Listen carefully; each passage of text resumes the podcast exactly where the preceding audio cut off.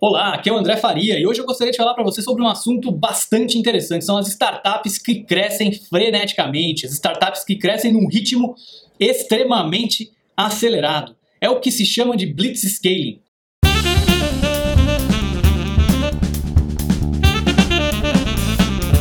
Eu gostei bastante desse artigo, que basicamente foi uma entrevista que o Tim Sullivan fez com um dos fundadores do LinkedIn, que é o Ray Hoffman. E muito bacana esse artigo porque recentemente o LinkedIn foi comprado pela Microsoft.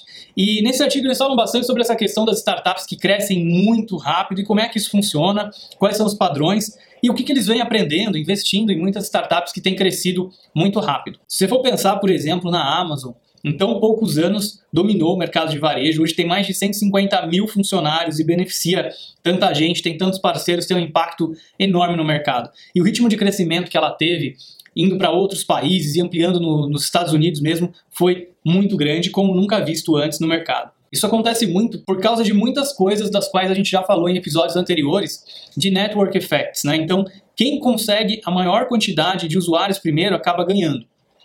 A Amazon é, de certa forma, também um marketplace. Tem gente lá que está vendendo produtos, tem parceiros que estão tá vendendo produtos, tem muita gente comprando produtos também. E o marketplace que tem mais gente acessando, tem mais gente fiel, tem mais gente que está comprando, é mais valioso.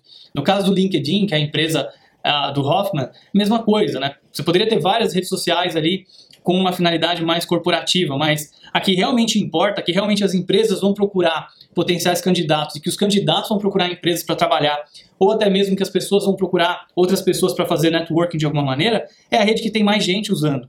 Então esse crescimento tem que ser muito acelerado para você conseguir ganhar esse jogo. Se você for devagar e tiver um concorrente que está crescendo em número de usuários mais rápido do que a sua startup, mais rápido do que a sua empresa, você provavelmente vai perder no final das contas. Porque o grande valor, o grande diferencial, não é apenas as funcionalidades que o seu produto oferece, a tecnologia que ele está utilizando, a experiência que ele oferece para o usuário, mas a quantidade de usuários na plataforma. É isso que faz muita diferença. E é por isso que o crescimento tem que ser tão rápido, é por isso que o crescimento tem que ser tão acelerado. O Hoffman usa uma metáfora de tamanho de empresa que diz o seguinte: a empresa começa como uma família que é quando tem ali até 15 pessoas. Ela passa a ser uma tribo quando tem dezenas de pessoas, uma vila quando passa a ter centenas de pessoas, uma cidade com milhares e uma nação quando tem mais de 10 mil colaboradores. Esse processo de crescimento acelerado começa geralmente quando a empresa está entre a tribo e a vila. É um momento que o produto já se provou no mercado e que dali para frente o que realmente vai fazer diferença não é mais tecnologia, funcionalidade, mas sim realmente a quantidade de usuários. Então é um momento que é um momento que essa ideia de blitz scaling faz mais sentido e que a empresa tem que crescer muito rapidamente.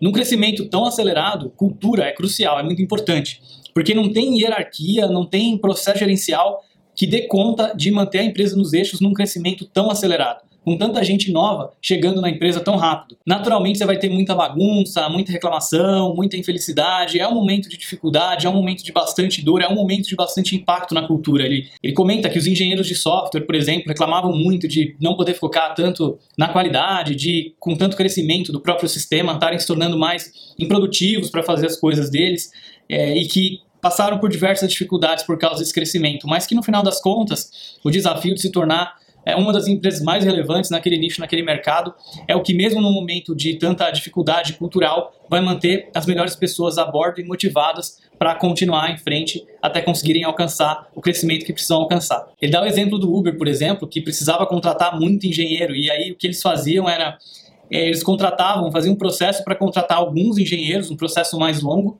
e depois que eles encontravam esses engenheiros muito bons, que tinham um fit cultural, que tinham o conhecimento que eles precisavam, eles pediam para que cada um que fosse contratado recomendasse os três melhores profissionais com quem eles já trabalharam na vida. E daí então eles mandavam um offer letter, mandavam uma carta para aqueles candidatos dizendo para eles se apresentarem para trabalhar, já com oferta de salário e tudo mais, e eles pulavam todo o processo de entrevista.